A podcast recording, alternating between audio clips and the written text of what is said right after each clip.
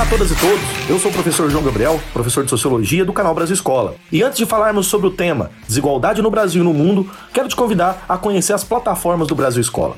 Além dos já tradicionais canais do YouTube, inclusive, não se esqueça, se inscreva no nosso canal, curta e compartilhe. Além do Facebook, Instagram e Twitter, nós estamos com a nossa nova plataforma dos podcasts. Além do Spotify, do Deezer, do Cashbox, do Google Podcast, temos também a Apple Podcast. Aproveita, temos muito conteúdo gratuito e de qualidade para você.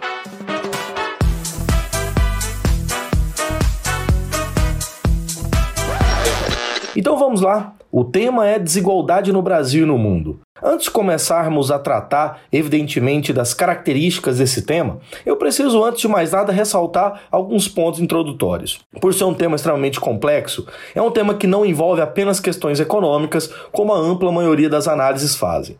Primeiro ponto, ressaltando para você aqui, é que o tema desigualdade no Brasil e desigualdade no âmbito mais global envolve questões muito amplas. É um tema multidimensional e plurifacetado. O que quer dizer com isso?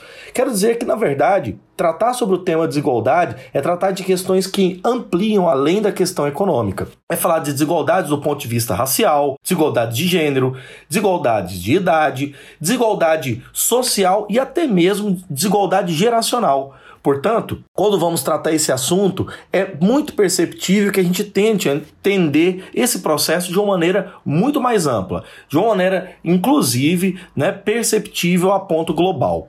Por isso, eu quero ressaltar quatro pontos fundamentais para introduzirmos aqui a nossa discussão. A primeira delas é que durante uh, épocas de crises sociais sistêmicas, como por exemplo estamos agora sobrevivendo a esse período de pandemia da Covid-19, nós temos nossas percepções mais óbvias. Em épocas de crise, se acentuam as diferenças sociais e elas parecem estar muito mais claras para uma sociedade. Segundo aspecto é que o crescimento econômico no mundo não afeta diminuição ou não significa necessariamente diminuição da desigualdade. Falar de crescimento econômico de um país A ou B, isso na verdade pode até colaborar com um certo aumento da desigualdade social e econômica em alguns lugares, principalmente como o Brasil, que é um país que tem uma origem e uma trajetória histórica de desigualdade entre classes, entre grupos e entre etnias. Terceiro ponto fundamental da nossa discussão é que a desigualdade social ela marca a base de outras formas de desigualdade. Portanto, nós veremos que não dá para desvincular questões raciais, questões de gênero,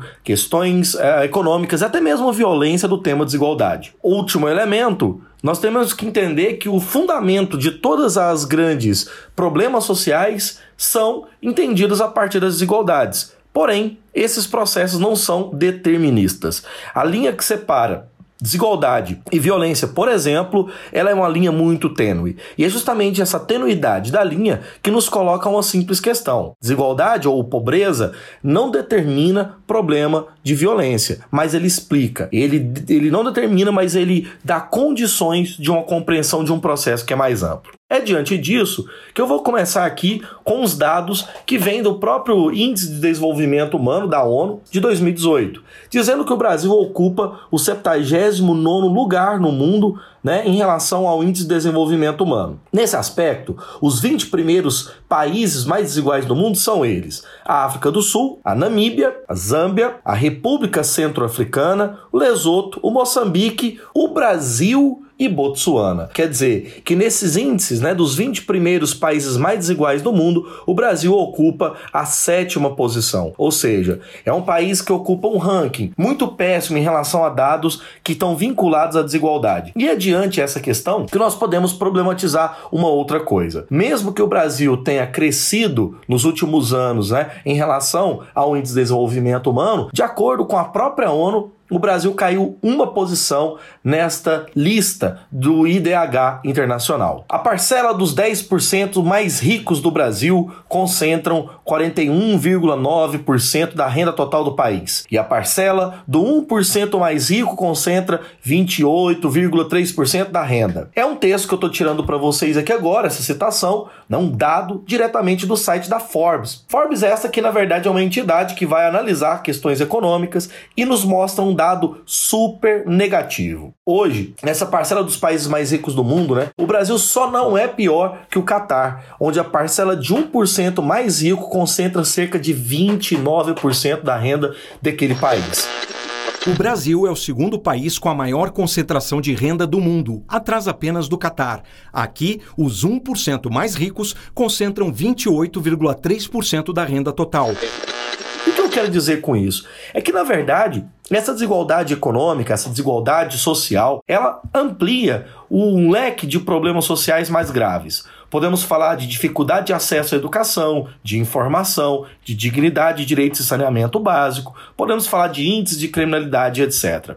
Que é interessante é que esses índices, eles não são índices recentes. Por mais que isso permaneça nos últimos anos, essa possibilidade de discutir esses, esses dados, né, eles são um problema sistêmico. E é justamente nisso que eu vou é, elencar algumas questões para vocês aqui agora. Por exemplo, no nível da desigualdade econômica, que dá é, condições de explicar condições de acesso a meios básicos, escolarização cultura, o Brasil, de acordo com dados de 2015, inclusive retirado do site O Globo, possui um, uma posição muito ruim em relação ao coeficiente de Gini. O que, que demanda né, essa análise? Em 2015, o coeficiente de Gini brasileiro foi marcado em 0,515, deixando o nosso país no décimo lugar do ranking dos países mais desiguais do mundo, sendo que o primeiro lugar é ocupado pela África do Sul. Essa notícia, tratada inclusive de âmbito internacional e com pouquíssimas medidas dos últimos governos a respeito né, de diminuição desse problema, nos coloca uma simples simples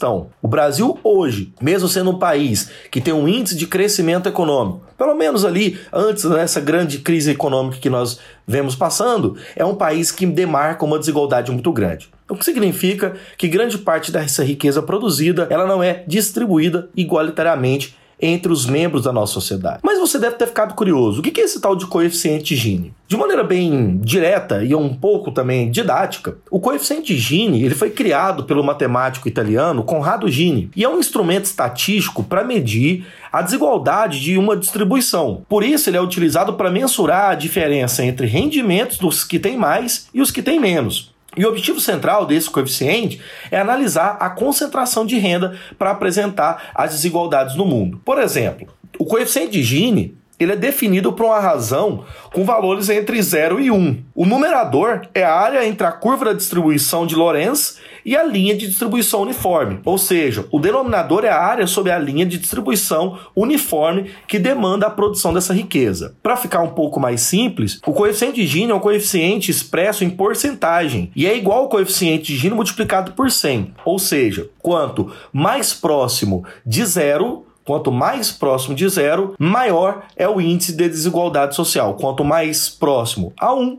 nós temos um menor índice de desigualdade. E é justamente nessa questão que nos apresenta alguns outros pontos básicos.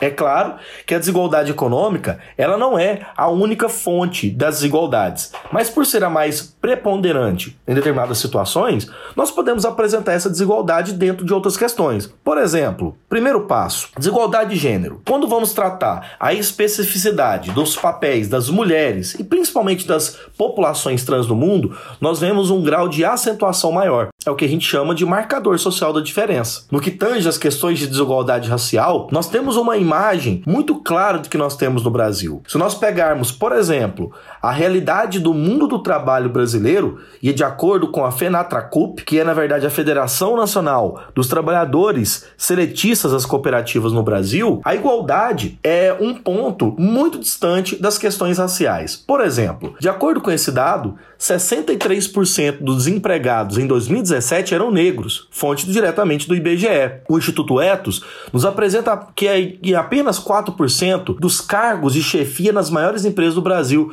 são ocupadas por populações negras. 39% das mulheres negras são submetidas a condições precárias de trabalho, de acordo com o IBGE de 2018. E 86% dos trabalhadores resgatados do trabalho escravo em 2018 eram negros ou pardos. O que, isso significa é que a população negra, no que tange essa questão, é mais vulnerável. Em relação à desigualdade etária, a gente nem precisa aprofundar muito. O Brasil é um país onde ser velho é ser de um grupo de risco.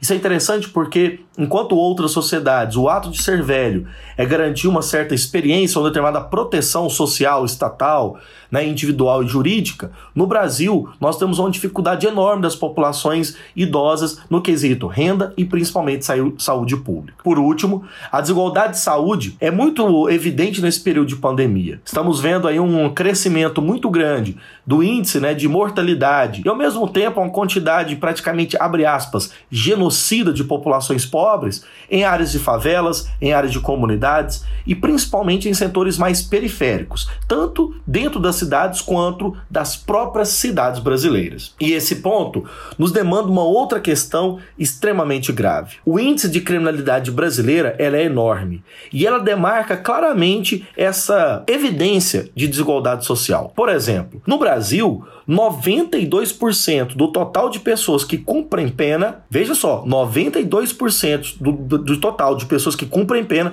tem até 40, 45 anos, o que significa que é uma população extremamente ainda apta ao mercado de trabalho, ou o que os nossos colegas lá da geografia chamam de população economicamente ativa. Desse número total, 67% é negra, 67% também desse número total tem até o ensino fundamental completo, que seria aí, em outras palavras, até o nono ano, como alguns consideram. 68% do total cometeram crimes econômicos, crimes contra a propriedade, muitos deles associados, inclusive, a outros crimes. Por exemplo, os crimes contra a vida, crimes hediondos, como latrocínio, como homicídio, são muito mais relacionados a crimes de propriedade do que necessariamente por uma motivação apenas de tirar a vida. Ou seja, é uma forma de análise da realidade que nos pauta um problema grave. Se tivéssemos um número de desigualdade menor, teríamos um número de criminalidade menor? Bem, essa é uma questão que fica aí porque ela envolve, né, também questões de cunho social, de cunho cultural etc.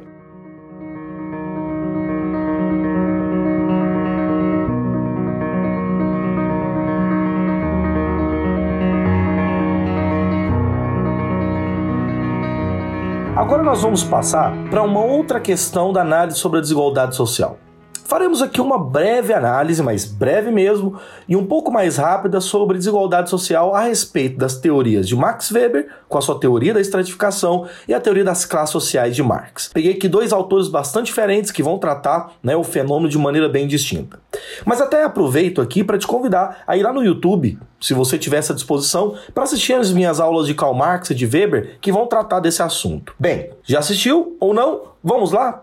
Karl Marx. Primeiramente, Marx é um sociólogo, é, que na verdade é considerado sociólogo, mas ele de verdade ele é filósofo, né? Nasceu em 1818, morreu em 1883 na Alemanha. É um teórico bastante evidente e na teoria das classes sociais dele, para tratar sobre a questão da diferença, né, de desigualdade, etc., Marx foi entender que classe social é um determinado papel que o indivíduo ocupa nas relações de produção. E esses indivíduos têm uma espécie de posição econômica em comum, alguma atividade, inclusive intelectual, em comum e uma posição em relação a essa sociedade. Ocupando, por exemplo, o papel diante dessas relações de produção, Karl Marx vai entender que os donos dos meios de produção, lembrando, os meios de produção é tudo aquilo que envolve o lugar da produção, o maquinário, a terra, a fábrica, né, toda a tecnologia que envolve pertence às classes sociais dominantes. No capitalismo, a grosso modo da grande burguesia. A força de trabalho que o trabalhador detém, ela é vendida em prol desses meios de produção, ou seja, os donos dos meios de produção pagam em forma de salário, né, a esses indivíduos que vendem sua força de trabalho. Esses indivíduos são produtores de mais-valia, ou mais-valor, como alguns traduzem. O mais-valor é simplesmente aquela equação bem básica que é tirado entre o que o trabalhador produz e o que é pago a ele. Ou, em outros termos, a mais-valia ou mais-valor é simplesmente o trabalho não pago ao trabalhador. Diante dessas questões, e é evidente né, que a posição que os indivíduos ocupam dentro das relações de produção demandam classes sociais diversas, que estão em sociedade em conflito, em um antagonismo que é o motor da história né, de todas as sociedades. Então, Marx vai entender que a dinâmica das desigualdades sociais tem muito a ver com a posição e a questão das classes sociais que os indivíduos ocupam. Weber, teórico liberal, teórico da sociologia compreensiva, bastante diferente da leitura de Marx, vai criar uma teoria da estratificação. Estratificação, a grosso modo, também significa divisão. Ou seja, é o grande capacidade de entender a divisão que os indivíduos possuem dentro de uma sociedade. E quais são as formas principais que os indivíduos podem né, estar estratificados? Em primeiro lugar, Weber vai considerar a estratificação do ponto de vista econômico. É aquela que subdivide, subdivide, opa, subdivide os indivíduos dentro de uma sociedade em classes sociais. Então, a estratificação de cunho econômico é o que separa ricos e pobres, né, de uma maneira geral, dentro de uma sociedade. A estratificação política é a estratificação ligada às relações de poder.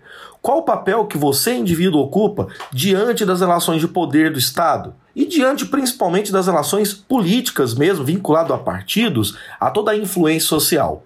Vamos imaginar uma família que não precisa ser tão rica, mas tem uma grande influência com outras classes de governantes. Evidentemente que essa estratificação, ela no capitalismo, ela não é principal, porque no capitalismo nós sabemos muito bem, as sociedades elas se estratificam muito mais a partir das suas condições econômicas do que políticas. Um outro ponto também importante para Weber é a análise social. É a terceira forma de estratificação que está ligada à forma como os indivíduos se solidificam ou se subdividem em status sociais. Indivíduos que pertencem ao grau de aparência, ao grau de visibilidade dentro de uma sociedade. Essas duas últimas formas, a política social, não são tão evidentes, apesar de continuar existindo na sociedade capitalista. Mas a grande evidência é a desigualdade do ponto de vista econômico, que garante e demanda grande parte das outras formas de desigualdade. Para amarrar aqui, encerrarmos nosso podcast, né? E devemos entender que as desigualdades elas são pluridimensionais. O que eu afirmei no começo da aula é que a gente não pode tratar esse fenômeno de maneira determinista. Pobreza, por exemplo, não determina criminalidade, mas ela condiciona, ela explica, ela dá as condições para a gente fazer uma análise sempre mais profunda de uma sociedade tão complexa, tão desigual e tão violenta como a nossa. Bom, pessoal, passando para deixar os dados que eu utilizei durante o meu podcast. Primeiramente, com IDH quase estagnado, o Brasil fica em 79 lugar em ranking da ONU, tirado do site notícias.uol. Além deste, parcela dos mais ricos do Brasil concentram 45 por 40,5% da renda, diz o IBGE, tirado do site do Forbes. Além dele, Brasil, o décimo país mais desigual do mundo, ligado ao índice de Gini, ao coeficiente de Gini do site o Globo.com. Além destes, eu também utilizei aí um pequeno trecho do TV Brasil com a notícia: Brasil cai uma posição na lista do IDH.